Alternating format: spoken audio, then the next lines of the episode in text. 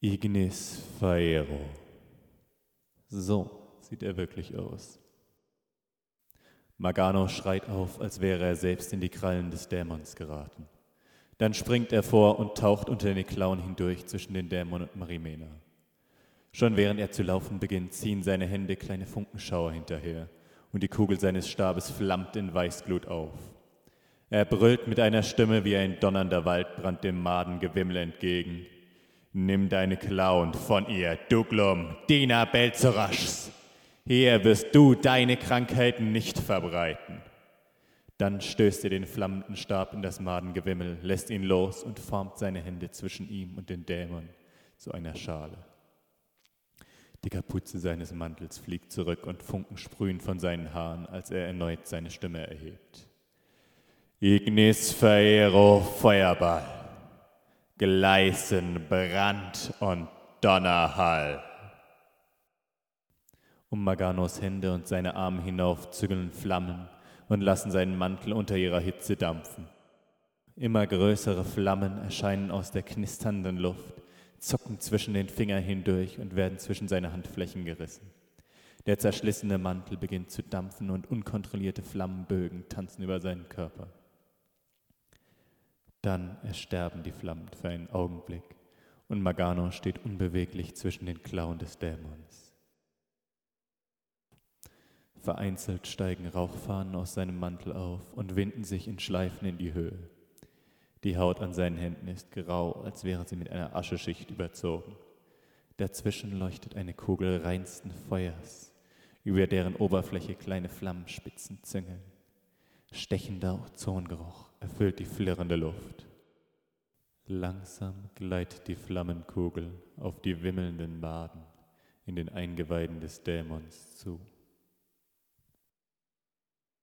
Dann öffnet Magano die Hände, richtet sich auf und reißt beide Arme vors Gesicht. Sofort blitzt die Kugel hell auf und die gefangenen Flammen brechen unter ohrenbetäubendem Donnern heraus.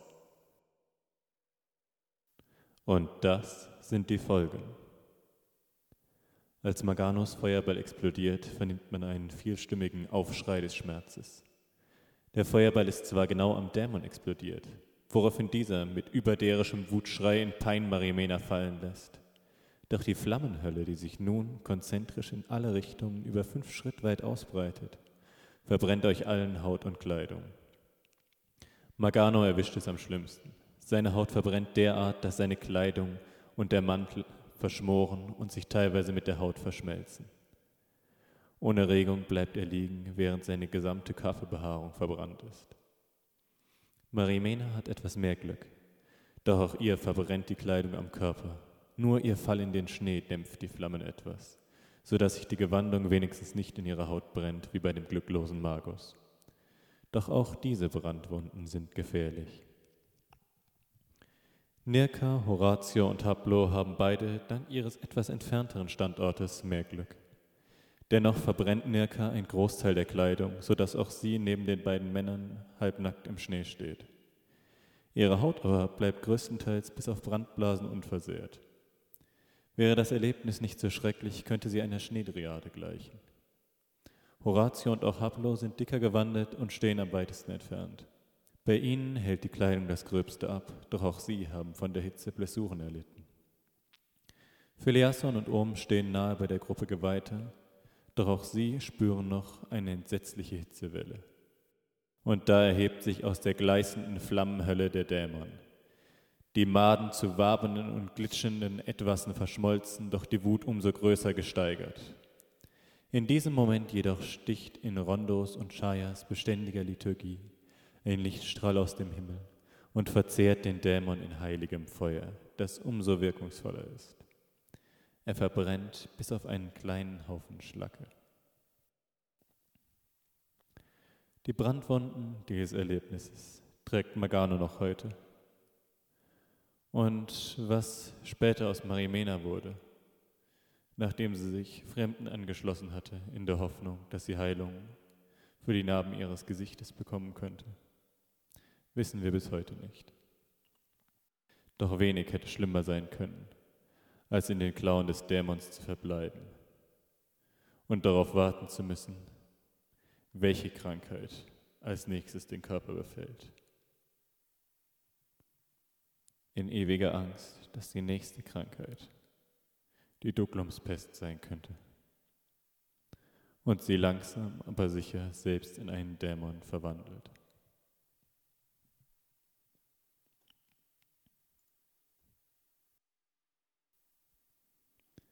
Ich hoffe, diese kurze Geschichte hat euch gefallen und gezeigt, wie großartig und wie mächtig eigentlich die Magie in DSA ist. Auch wenn sie manchmal, zumindest von mir, unterschätzt wurde. Bis ich in diese Situation kam. Zu dem Geschehnis kam es im PBM 2, einem kleinen Play bei E-Mail, in dem wir die Filiason-Saga gespielt haben. Mir kam leider nur bis zur Hälfte. Nach ungefähr fünf Jahren hatte unser Spielleiter nicht mehr die nötige Zeit, um ein Play by E-Mail weiterzuführen. Aber es war ein Riesenspaß. Und ich möchte nochmal allen, die dabei waren, danken für die vielen, vielen schönen Stunden, die wir hatten. Und ganz besonders Konwacht, dem Spielleiter. Ich hoffe, wir sehen uns irgendwann wieder. Bis dahin hoffe ich, dass auch ihr die Geschichte genossen habt und vielleicht ein bisschen Nostalgie aufgestiegen ist. Mit vielen Grüßen, Arne Babenhauser Heide, auch bekannt als Raketo oder Zwillingsstein. Habt noch eine schöne Zeit.